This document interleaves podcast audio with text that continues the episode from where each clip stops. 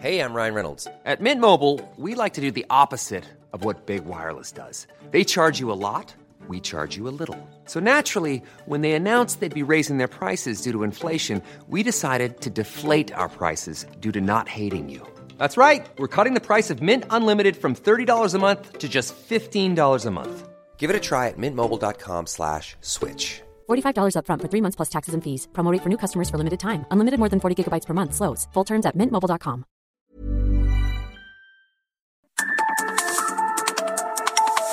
De norte a sur, las coordenadas de la información.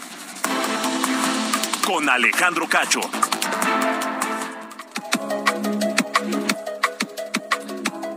Ocho de la noche en punto, tiempo del centro de la República Mexicana. Con enorme gusto le saludo a usted que nos escucha a través de la cadena nacional de Heraldo Radio en toda la República Mexicana y más allá, por supuesto, de nuestras fronteras. También a quienes nos sintonizan a través de Now Media en los Estados Unidos. Un abrazo grande desde la capital de México, desde la Ciudad de México. Yo soy Alejandro Cacho y le agradezco que me permita acompañarle donde quiera que se encuentre, escuchando la radio, en eh, de norte a sur, donde quiera que se encuentre, ya sea en casa, ojalá que sí, ya iniciando la noche de descanso, o camino a casa tal vez en el transporte público, en su vehículo propio, eh, quizá todavía en el negocio trabajando o en la oficina, donde quiera que se encuentren, si están estudiando tal vez, o para, no sé, presentar algún examen de última hora. En fin, gracias, gracias a todos por acompañarnos en De Norte a Sur. Esta noche, esta noche tengo que informarles que en las últimas 24 horas murieron 152 personas por coronavirus. Un nuevo récord de esta quinta ola, una cifra que no se había visto desde abril pasado. Aunque los contagios han bajado, sí, un poco, poco, pero siguen siendo muchos. 30 mil 497 es lo que reporta la Secretaría de Salud. 30 mil 497, pero eh, 152 muertes por coronavirus. Aún así, Hugo López Gatel, ya lo sabe, el zar anti-COVID, eh, el que le falla todas las predicciones, el que dice una cosa y, y pasa otra. López Gatel se presentó hoy en la conferencia de prensa mañanera y dijo que ya empezó el descenso en los casos de COVID, que ya vamos de salida de esta quinta ola. Asociaciones de médicos pasantes convocan a una marcha en la Ciudad de México para mañana al mediodía a fin de exigir seguridad durante sus estadías de servicio social en distintos puntos del país. Los médicos pasantes que la están eh, sufriendo eh, para cumplir el sueño de dedicarse a la medicina. Y esta noche hablaré con Cintia Flores. Ella es presidenta de la Asociación Mexicana de Médicos en Formación. El INEGI reportó que en 2021 se registraron 35.625 homicidios en el país. Esto es una tasa preliminar de 28 homicidios por cada 100.000 habitantes, menor a la reportada en 2020. Sí, eran 29 homicidios por cada 100.000 en 2020. El año pasado fueron 28. Ante este reporte, la secretaria de Seguridad, Rosa Isela Rodríguez, afirma que la Estrategia Nacional de Seguridad está dando resultados. A una semana de la muerte de Luz Raquel Padilla, quien murió por las quemaduras que sufrió en Zapopan, Jalisco, la Fiscalía del Estado revela líneas de investigación que le dan un vuelco al caso, porque sin decirlo claramente, el fiscal del Estado de Jalisco ya a entender que esta mujer, Luz Raquel Padilla, se habría inmolado ¿Qué significa esto? Que ella misma se habría rociado de gasolina o de alcohol y que ella misma se habría prendido fuego. Dice que hay evidencias de que ella compró botellas de alcohol y un encendedor. Mientras tanto, esta tarde se llevó a cabo el funeral de Margarita Ceseña Martínez. 24 días después de que fue rociada con gasolina y le prendieran fuego. Este otro caso en Cuautla, Morelos. La plataforma Compranet, que quedó suspendida y que está suspendida de manera indefinida por fallas técnicas, registradas el pasado 15 de julio, volverá a operar en dos semanas. Eso informa la Secretaría de Hacienda, de quien depende Compranet. Hacienda que no había dicho absolutamente nada. Informa la Secretaría de Hacienda que Compranet presentó un error por un problema de espacio en el almacenamiento de los datos, por lo que las unidades compradoras del gobierno no pudieron cargar la información al sistema. Y la pregunta es, pues que no había alarmas en el sistema de almacenamiento de algo tan importante como Compranet, que es la eh, herramienta más importante de transparencia en las compras del gobierno mexicano. No había una alarma que les indicara, oigan, se está llenando el almacenamiento de datos de este sistema. Hagan algo, depúrenlo, eh, respáldenlo, eh, algo, una alerta. Si ocurre con, con nuestro teléfono celular cuando se está llenando, nos avisa. ¿Cómo no va a ocurrir con un sistema que almacena datos de cómo se gasta el dinero el gobierno de México? Miles de millones de pesos, cómo se gastan y no avisan. Cosa rara lo que, lo que ha pasado con Compranet. Dicen que en dos semanas estará de regreso. Y ya está en revisión la segunda parte, la segunda fase del paquete contra la inflación y la carestía, el PASIC, que fue presentado el pasado 4 de mayo por el presidente López Obrador. Entre otras cosas, contempla mantener los precios de los energéticos y que no aumenten los alimentos, cosa que no ha podido lograrse. Los, los alimentos han seguido aumentando.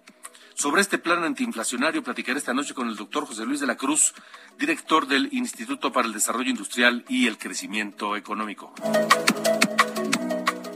En temas internacionales, híjole, sí da miedo, ¿eh? Sí da miedo. Donald Trump anuncia oficialmente que quiere ser presidente de los Estados Unidos otra vez en 2024.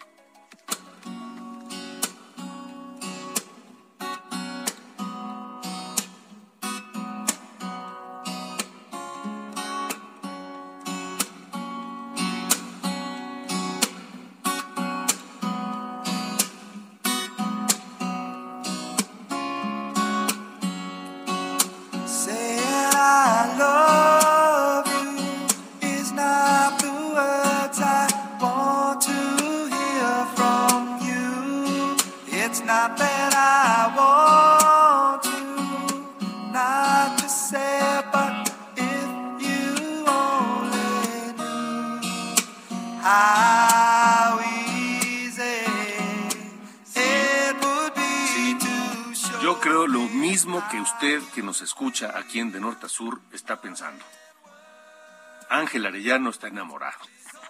¿Qué pasó, mi querido Ángel? ¿Cómo estás? Buenas noches. ¿Cómo estás, Alejandro? Pues sí, ¿cómo ves? Modern Wars, esta canción de 1990, porque estamos recordando a Gary Cherone. Él es el cantante de esta banda que eh, finalmente pues es un máximo éxito, como se les llaman los One Hit Wonders. Pero pues vaya canción esta, ¿no? Extreme 2 es el disco donde apareció allá en 1990. Este cantante, Gary Cherone, está cumpliendo 61 años y también formó parte, aunque de manera fugaz, solamente en un disco, como vocalista de Van Halen. Así que hoy vamos a estar, más bien, hoy escuchamos esta canción, pero ¿sabes a quién vamos a estar escuchando más tarde, Alejandro? Una de tus bandas favoritas, Queen, porque es también cumpleaños de Roger Taylor, el baterista. 73 años nada más. Y sigue tocando. Y sigue tocando. ¿Y sabes quién más cumple años? ¿Quién? Seguramente lo habrás visto por ahí, no te acuerdas. 79 años Mick Jagger. 26 de julio de 1943.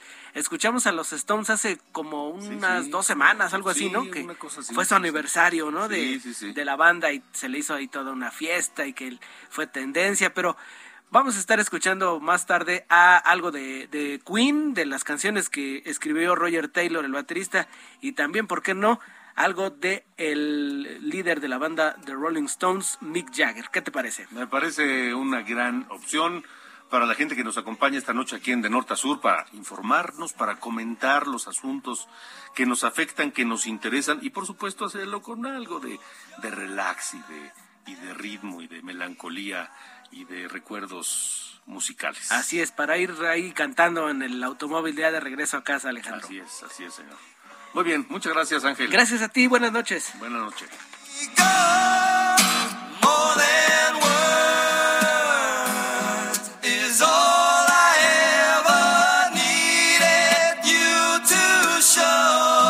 De norte a sur, con Alejandro Cacho. A la nota más importante. Eh, Uno de los golpes más importantes al narcotráfico, no solamente de este año, no solamente del gobierno de la Ciudad de México, sino en todo lo que va del gobierno de Andrés Manuel López Obrador. Es uno de los golpes más importantes y ocurrió aquí en la Ciudad de México, donde hasta hace poco se supone que no había operaciones del, de los grandes cárteles del narcotráfico. Carlos Navarro, tú tienes todos los detalles. Te saludo. Buenas noches.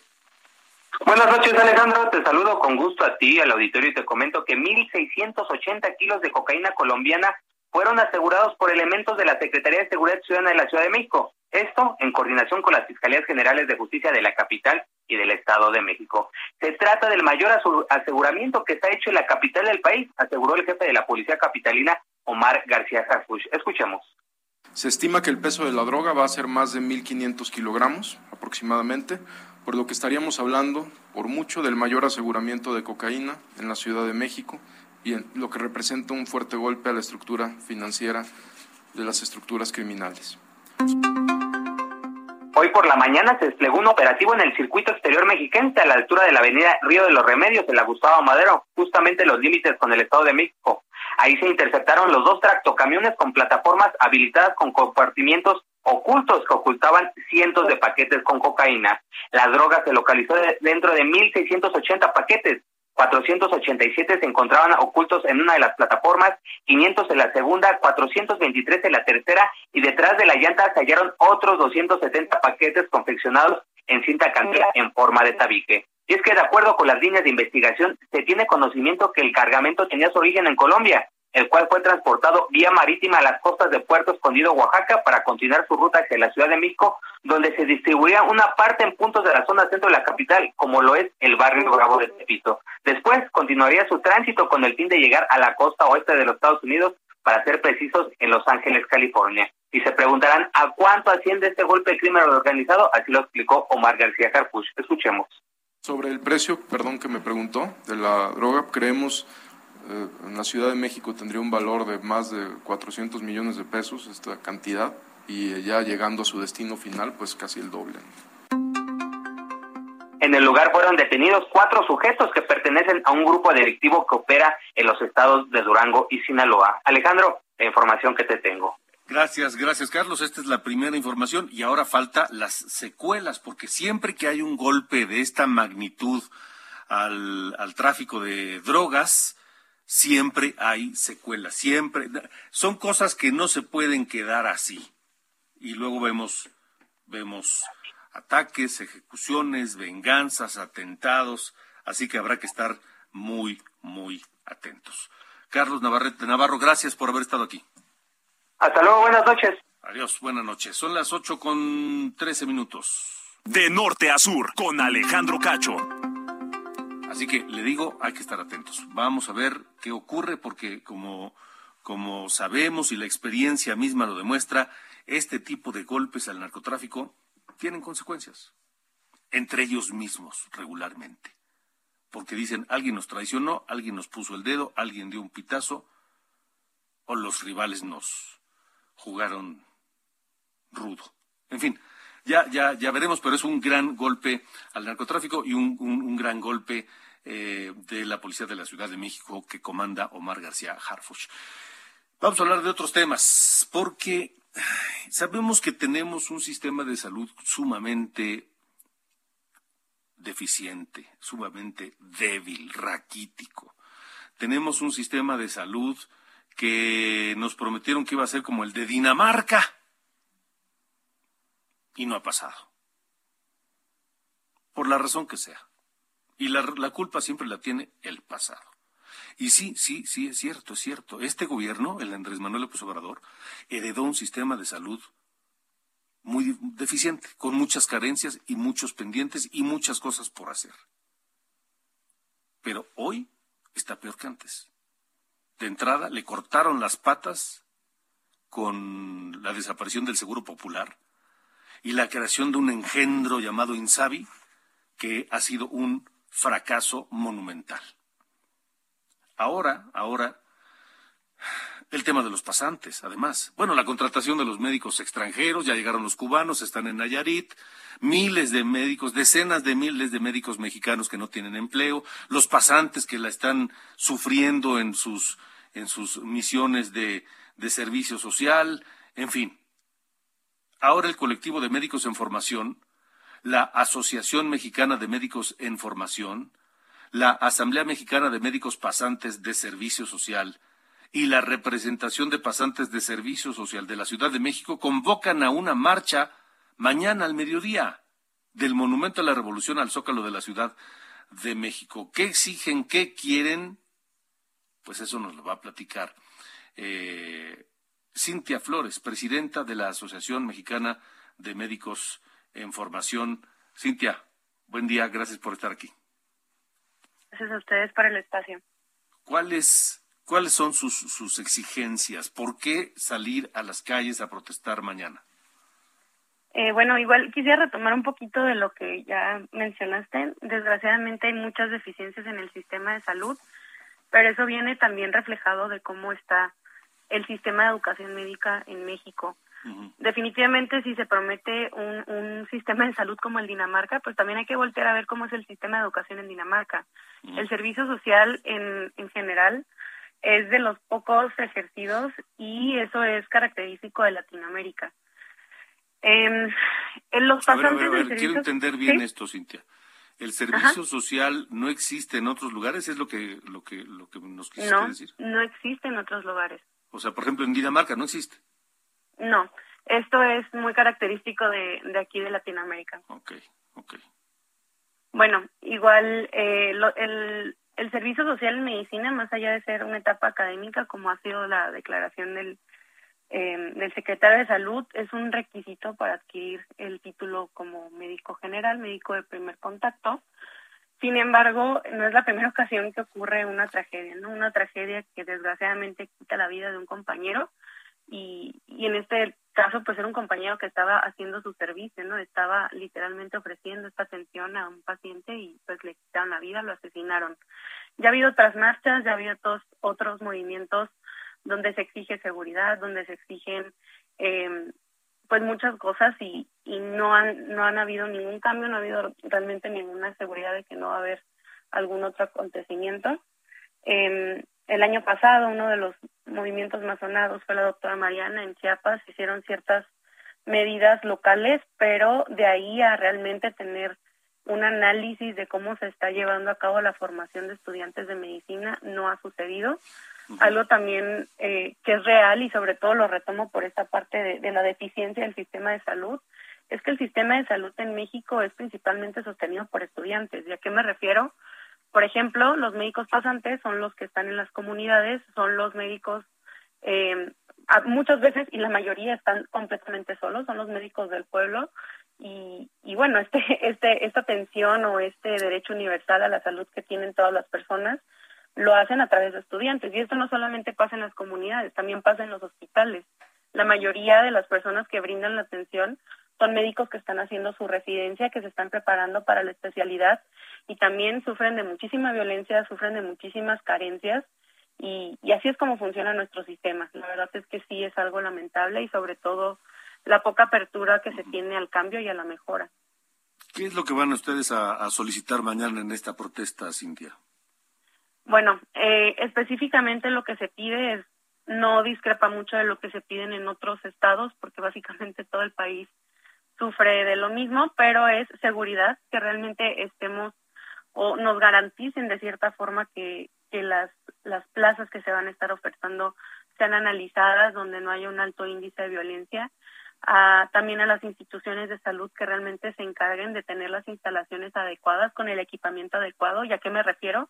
pues muchas veces la seguridad es atrancar con un palo las ventanas de un consultorio sin protecciones, eh, no tener cercos, no tener servicios de agua, de luz y también muchas veces no tener cómo ofrecerle una buena atención a los pacientes. Y al final, eh, la culpa no es del, del Estado, la culpa no es de la institución, quien a quien se culpa y quien tiene pues a veces agresiones es el médico que está ahí. eh, la seguridad, por supuesto, en ningún lado, la verdad es que como esta, este acompañamiento por parte eh, de seguridad en general, como policías ya sea estatales, municipales, federales, se está exigiendo que realmente haya un cumplimiento de la norma oficial mexicana 009, que es la que rige el servicio social, donde en teoría todo pasante debe tener un acompañamiento de un médico ya egresado que justamente ayude este proceso formativo que no está sucediendo con, con acompañamiento.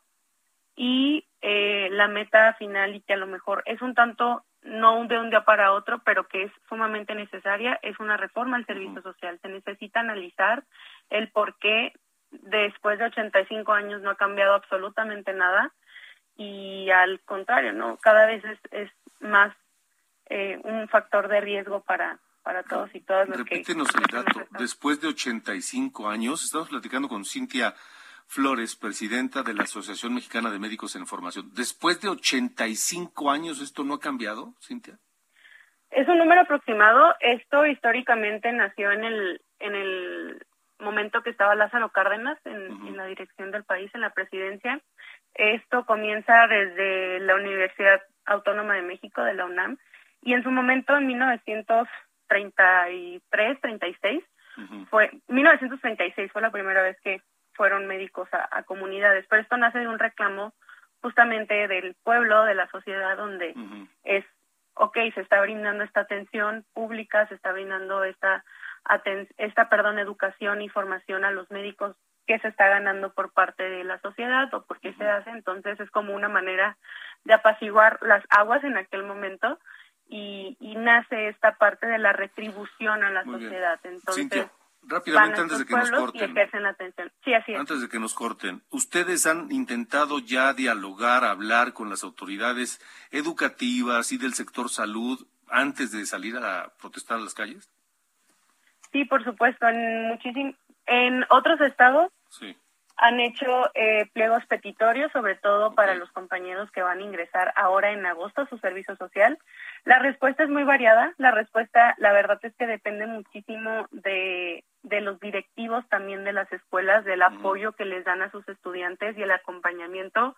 Ha habido directores extraordinarios y la verdad, mis respetos, que han estado con ellos, que eh, les han dejado hablar, los han escuchado, eh, inclusive se suman al movimiento y, y les dan de acuerdo. Bueno, expresan esta preocupación también de que, por supuesto, quieren seguridad para sus estudiantes. Pero no Hay ha habido, otros que pero simplemente. no ha habido cambio importante. No, todavía De no. acuerdo.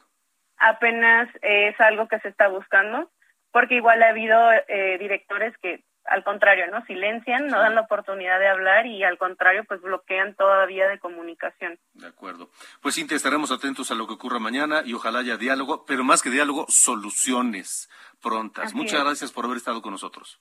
No, muchas gracias a ustedes por el espacio. Gracias, gracias. Buenas noches. Cintia Flores, presidenta de la Asociación Mexicana de Médicos en Formación que marcharán el día de mañana en la Ciudad de México. Sobre esto, eh, Zoe Robledo, el director del Seguro Social, anunció hoy por la mañana en Palacio Nacional la segunda Jornada Nacional de Contratación de Médicos Especialistas. Son en esta ocasión, es una modalidad permanente, son 10.454 plazas vacantes que están distribuidas entre las instituciones. El, más de la mitad, el 51%, se concentra de estas plazas en seis estados, en Veracruz, en Michoacán, en el Estado de México, en Chiapas, Tamaulipas, Oaxaca y Puebla, porque se le ha dado más énfasis a las plazas de difícil cobertura en esta ocasión. Vamos a ver si esta nueva convocatoria tiene éxito, porque la anterior simplemente, pues no, fue un fracaso. Fue un fracaso. Vamos a ver qué pasa. Mientras, pues los médicos cubanos siguen llegando y ya están trabajando. Nayarit es el primer estado. Son las 8.24. Escuchamos a Queen esta noche.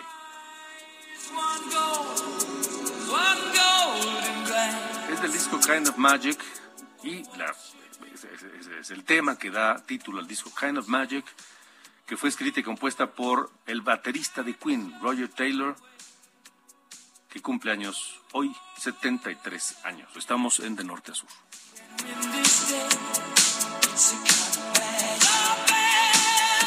Vamos a una pausa y regresamos. No se vaya, tenemos mucho más todavía.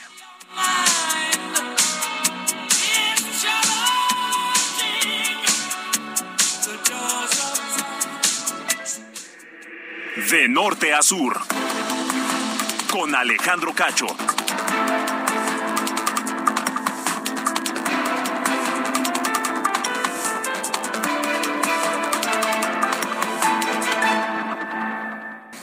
Norte a sur, las coordenadas. Ryan Reynolds here from Mint Mobile. With the price of just about everything going up during inflation, we thought we'd bring our prices down. So to help us, we brought in a reverse auctioneer, which is apparently a thing. Mint Mobile unlimited premium wireless. Ready to get 30, 30, bit to get 30, bit to get 20, 20, 20, bit to get 20, 20, bit to get 15, 15, 15, 15 just 15 bucks a month. So, Give it a try at mintmobile.com/switch. slash $45 up front for three months plus taxes and fees. Promo rate for new customers for limited time. Unlimited more than 40 gigabytes per month. Slows. Full terms at mintmobile.com. De la información. Con Alejandro Cacho.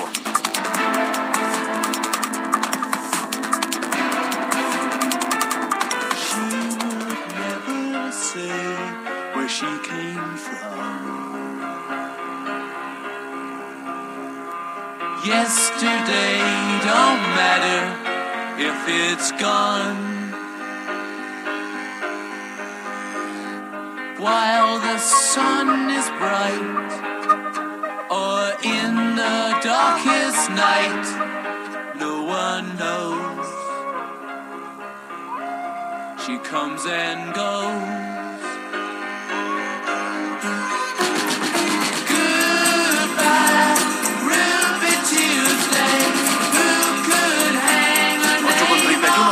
Selección de música que ha hecho hoy Ángel Arellano. Primero Queen y ahora The Rolling Stones. Ruby Tuesday es esta, esta rola lanzada en enero de 1967, 55 años de que se conoció Ruby Tuesday de Keith Richards y Brian Jones, aunque aparece bajo el crédito de Jagger and Richards. Mick Jagger cumple hoy, ni más ni menos que el líder de The Rolling Stones, la friolera de 79 años y sigue brincando como si tuviera 30 o 20. Nació el 26 de julio de 1943.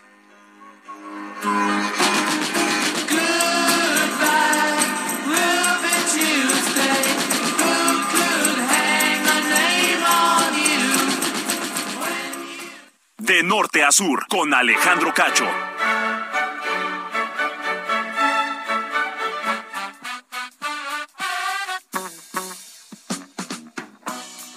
¿Qué pasó, don Sir Allende? ¿Cómo le va? Muy buena noche. Mi estimado señor Cacho, todo en orden, aquí ¿Qué me andamos cuenta? desde ¿Qué hay las novedades? oficinas centrales del Heraldo. Pues miren, eh, un asunto que puede no sonar tanto, pero igual le va a meter un poquito de presión y ruido al tema de los energéticos, que es que a partir de las 7 de la mañana, tiempo de Moscú de mañana, el eh, gasoducto conocido como Nord Stream 1 va a reducir todavía más su envío de gas natural desde eh, Rusia a Europa en un eh, 50%. O sea, van a reducir a la mitad. Estaba operando al 40%, ahora va a estar al 20% de la capacidad total del gasoducto.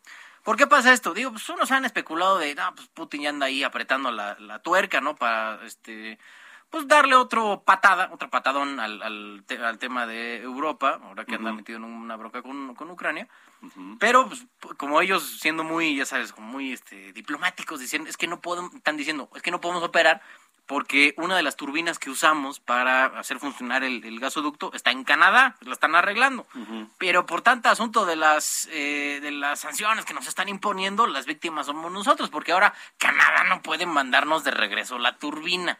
Entonces digo, ya ellos ya eh, arreglaron el asunto, al final les van a mandar el, aparatejo para que pues, ahí lo conecten y todo funcione súper bien con el Nord Stream 1, pero eh, pues, ya veremos, ¿no? Al menos el acuerdo está, no ha sucedido. Por lo pronto, este gasoducto que va directo de eh, Rusia hacia Alemania por el mar Báltico, eh, estará operando, les decía, al 20%, lo que va a generar todavía más presión al tema de la electricidad allá en, en- en el primer mundo. ¿no? Una de las grandes ventajas de vivir luego de este lado del charco, es que ya no pasamos por esas penurias. Pero vean nada más el nivel de, de, eh, incremento que ha tenido la, la electricidad. Antes, en 2021, el megawatt hora estaba por ahí de 65 euros. Hoy está por los 370. Estamos hablando de, uno- de un aumento de eh, casi cinco veces, por ahí Cinco veces, veces, sí, sí, sí, El, el costo de la luz. Y eh, pues digo, eh, luego es lo que uno agradece, ¿no? De vivir de este lado del charco, al menos no en primer mundo, pero pues miren, al- no estamos pariendo chayotes con este asunto. No, pero te voy a decir una cosa, o sea, no nos afecta directamente porque ese eh, gasoducto no nos llega, pero sí nos afecta porque No, claro. eso provoca que todos los precios a nivel global de los energéticos aumenten. Justo eso es a lo que iba, porque eh, si bien Estados Unidos no se ha puesto tanto las pilas para suministrar de, de gas natural que necesita Europa, al final de cuentas, han traído un poco de Azerbaiyán y de otros lados, eh, pues al final nosotros traemos el 70% del gas natural que usamos de Estados Unidos. Y si ellos, los gringos, se ponen también a suministrar a Europa, va a haber, digamos, menos gas natural disponible, lo que inevitablemente va a subir el precio del gas natural y al final nos lo van a trasladar a nuestro padrísimo recibo de luz bimestral. Ahí está. Ahí está. Ese, ese es el efecto que va a tener esta reducción todavía mayor al eh, suministro de gas natural en Europa. O sea, nosotros no, no tenemos vela en el entierro, pero ya sabes que en este mundo tan interconectado, una, como el efecto mariposa, ¿no? Así pasa, desde- algo pasa en el otro lado del planeta y luego nos puede venir a, a cobrar factura de este lado. No tenemos vela en el entierro, pero sí participamos del CEPEL. Exactamente. Eso es más o menos. eh, eh, mira, qué buena frase para terminar esto. No, es que, es que, es que, es que lo digo así para no decirlo de otra forma. este, ¿sabes qué hora es en Moscú en este momento? Desconozco, la verdad. 4 de la mañana con 36 minutos. Ah. O sea, en dos horas con 24 le van a cerrar la llave al gasoducto y de el 40% pasará al 20. Correcto. A una el quinta parte de su capacidad. Prefi- Y entonces sí, a morderse las uñas. Todavía más. Como ya Sí, estamos señor. como a la mitad, ya la hasta llegar a la cutícula, mano. Muy bien, muy bien. Bueno, gracias, mi querido Sir Allende. abrazo, ¿Dónde lo podemos escuchar y ver? Ah, todos los días a las 7 de la tarde en el 8.1 de Televisión Abierta, Heraldo Televisión, y eh, es todo en palitos y bolitas. Todos Muy los días, 7 minutos. Muy bien. Fuerte abrazo. Gracias, gracias. De norte a sur, con Alejandro Cacho. Y eso de mordernos las uñas no es eh, no es solamente una, una parábola, no es un eh, no, no- no- no es una, una, una- una figura literaria, no, es textual, es tal cual, porque los precios siguen aumentando semana tras semana, mes tras mes. Tanto que ahora eh, el paquete este económico contra el, paquete contra la inflación y la carestía, el PASIC, que presentó el 4 de mayo el presidente y que apenas está por cumplir tres meses, o sea, mayo a junio, a julio, a agosto, está por cumplir tres meses y no ha dado los resultados ni cerca de lo que se esperaba. Tanto así que ahora ya se requiere de un segundo apretón de tuercas. ¿Será? Así lo anunció López Obrador esta mañana. y la instrucción es mantener la política energética de no aumentar el precio de las gasolinas, del diésel, de la luz, porque el impacto de inflación en energéticos en México es lo más bajo que hay en el mundo. Entonces se mantiene esa política. Lo segundo es una revisión de los alimentos del cuadro básico, perdón, de la canasta básica. Vamos a hablar con productores, con distribuidores, para que nos sigan ayudando a que estos alimentos de la canasta básica no aumenten. Lo tercero es revisar la situación de alimentos que no están en la canasta básica, pero están aumentando. El caso de la cebolla, el caso de la papa y lo que tenemos que hacer. El otro tema es eh, quitar aranceles en eh, alimentos que estén subiendo de precio y que se puedan importar. Lo otro es una política de tarifas del transporte que se van a, mantener y en algunos casos van a bajar. La pregunta es, ¿y esto va a funcionar? ¿Esto va a lograr que la inflación se contenga? Le agradezco al doctor José Luis de la Cruz, director del Instituto para el Desarrollo Industrial y Crecimiento Económico, que nos acompaña nuevamente aquí en De Norte a Sur. Doctor, pues otro apretón de tuercas y yo no sé si va a funcionar. Buenas noches. Eh, buenas noches.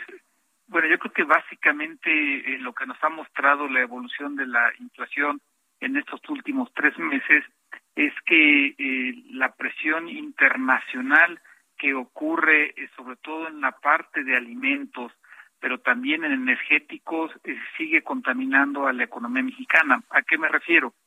Eh, al final del día, eh, esta eh, el, parte del golpe de inflacionario viene porque México depende de las importaciones que se hacen de alimentos, depende de, algunos tipos de, de arroz, de propio frijol, de algunos tipos de maíz, trigo, evidentemente, y en donde esos incrementos internacionales al final del día están llegando al consumidor final. Por otro lado, algunos derivados de los energéticos como combustibles, el propio gas natural, eh, siguen incrementándose a nivel internacional. Entonces, en ese sentido, eh, pues las medidas que eh, se están adoptando internamente en el país, lo que hacen es atenúan eh, de alguna manera el choque que viene desde afuera, pero tampoco tienen la capacidad de poder frenar esa presión inflacionaria y por eso los precios pues siguen incrementándose. Entonces, desde mi punto de vista, eh, la fórmula que está funcionando en otros lugares del mundo, fundamentalmente en China, es no tanto acotar los precios eh, de los eh, de todos los bienes, sino incrementar la capacidad productiva interna, es decir, tener mayor capacidad de poder asimilar a través de la actividad industrial el aumento en precios y con eso eh, se pueden evitar pues mayores presiones inflacionarias. De momento, pues lo que nos muestra la evidencia es de que eh, tratar de mantener controles de precios pues no alcanza para frenar el ascenso de la inflación. Eh, doctor de la Cruz, yo me pregunto, en un país como México, el principal motor de la economía es el gobierno.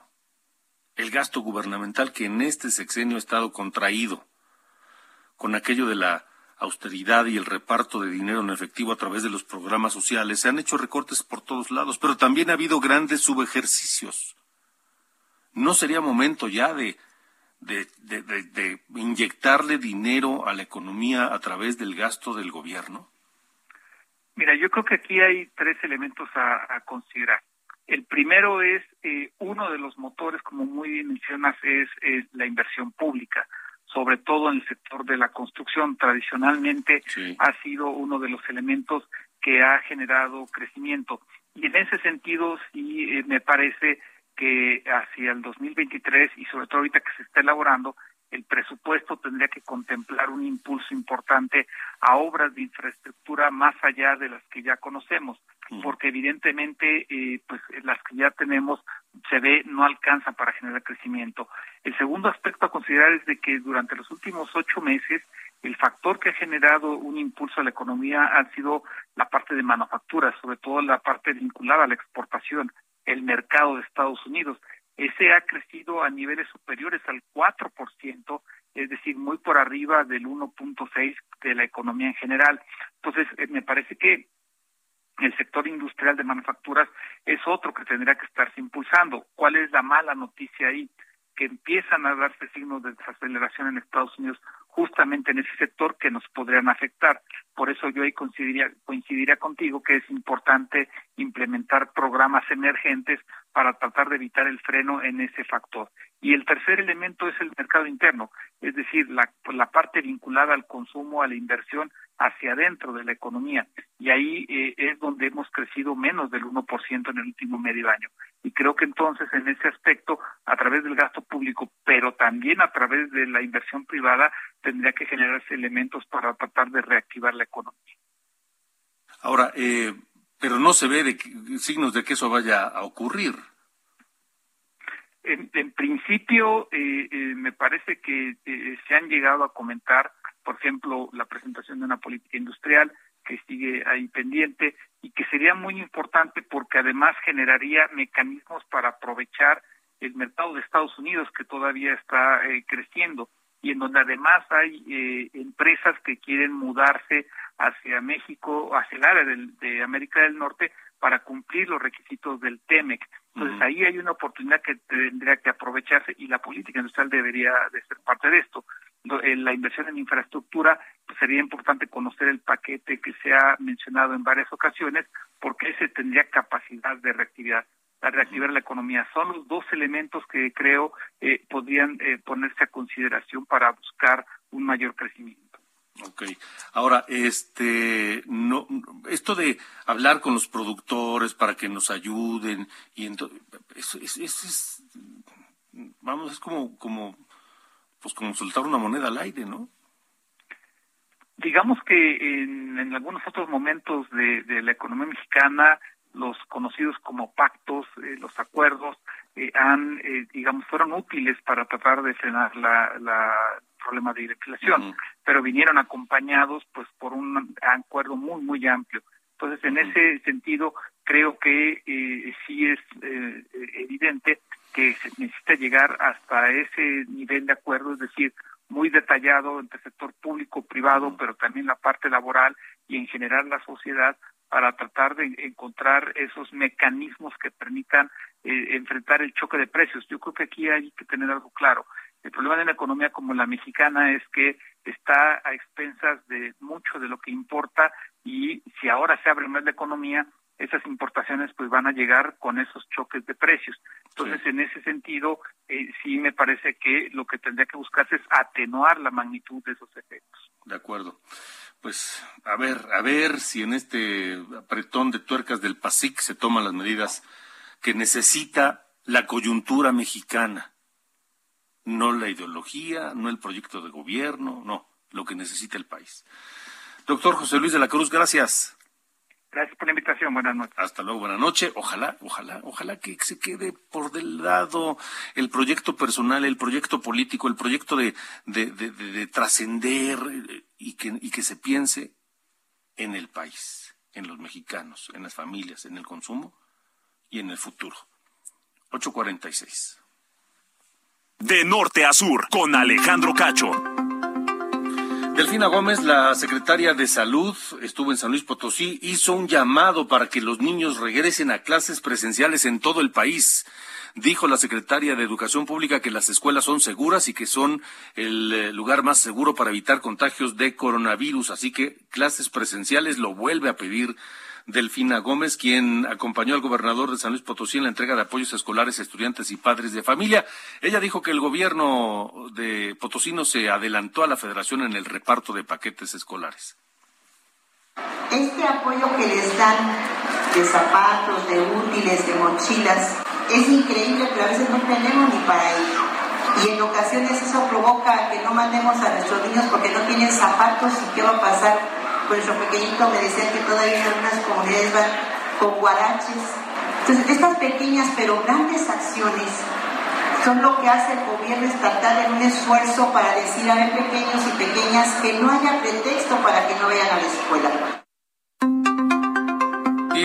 Ricardo Gallardo, el gobernador potosino, eh, informó que estos apoyos se mantendrán en el próximo ciclo escolar para que los padres de familia solo se preocupen por llevar a sus hijos a la escuela. Son las ocho con cuarenta y siete. De norte a sur, con Alejandro Cacho.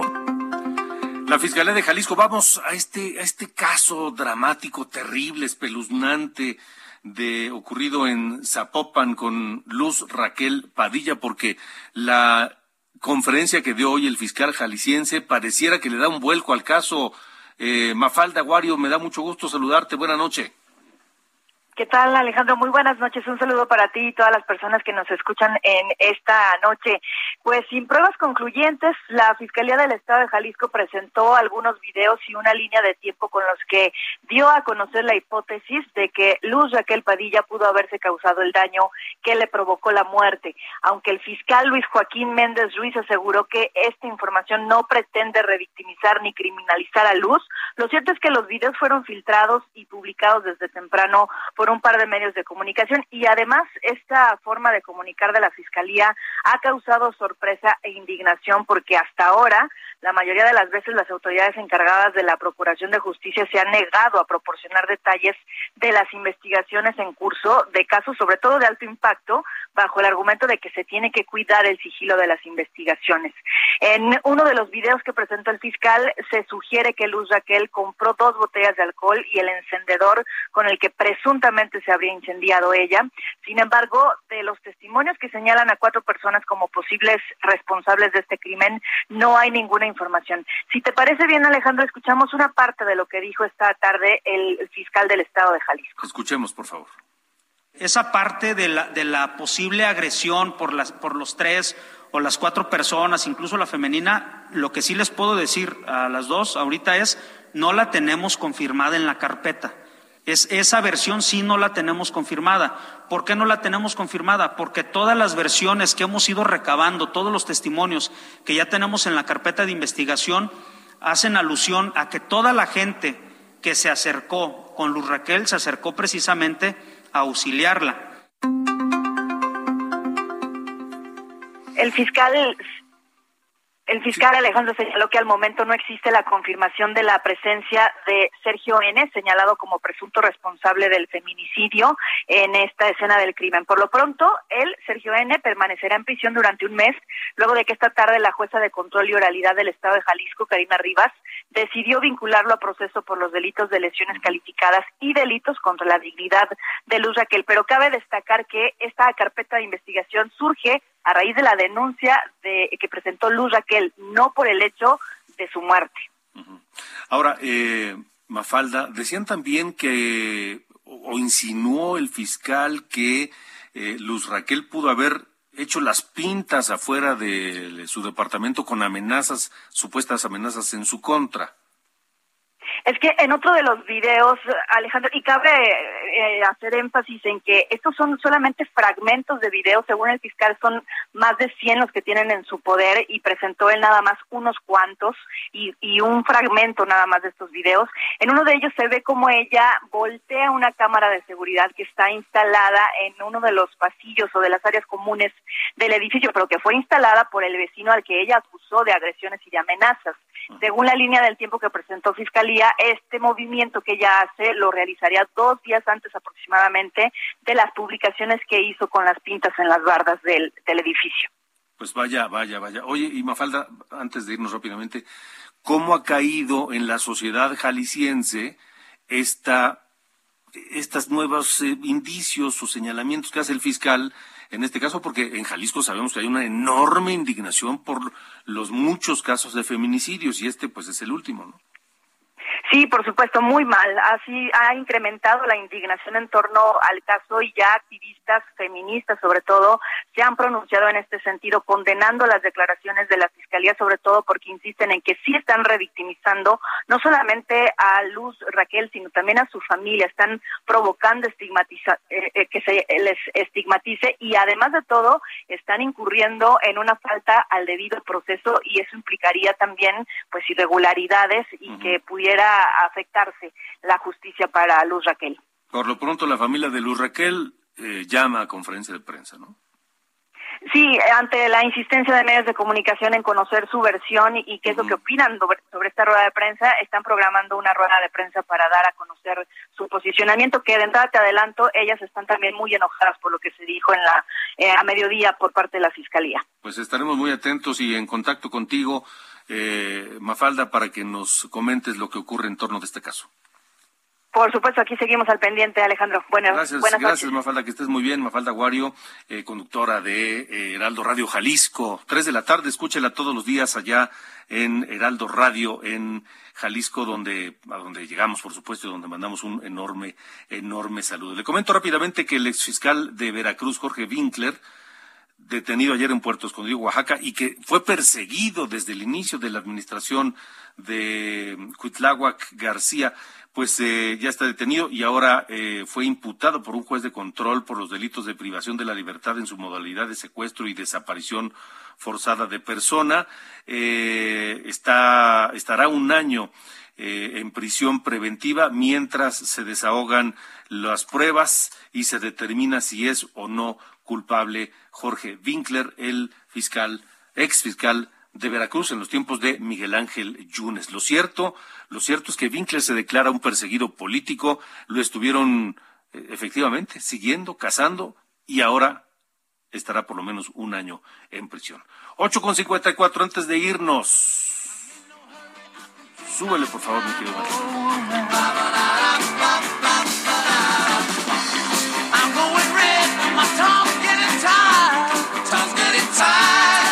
Spend the Night Together es eh, la canción de The Rolling Stones, escrita por Mick Jagger y Keith Richards. Eh, y hoy lo recordamos porque es cumpleaños de Mick Jagger. 26 de julio de 1943, tiene ni más ni menos que 79 años. Y con eso nos vamos. Gracias por habernos acompañado. Yo soy Alejandro Cacho, lo espero mañana a las 9 de la mañana en Heraldo Televisión, en esta mañana y por supuesto en Heraldo Radio 8 de la noche. Pásela bien y hasta entonces.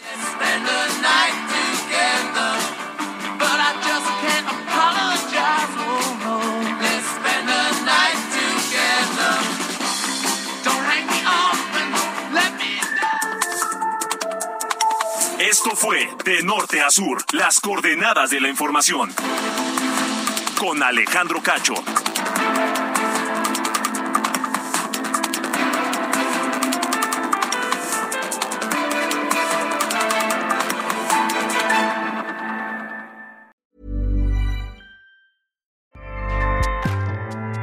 ACAST powers the world's best podcasts.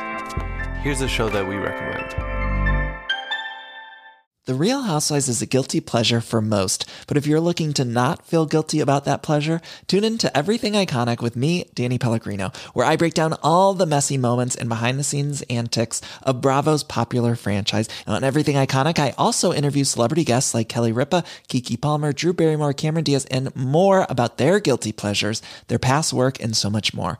So if you're pop culture obsessed and find yourself watching way too much reality TV like me, tune in to Everything Iconic with Danny Pellegrino wherever you listen to podcasts. ACAST helps creators launch, grow, and monetize their podcasts everywhere. ACAST.com.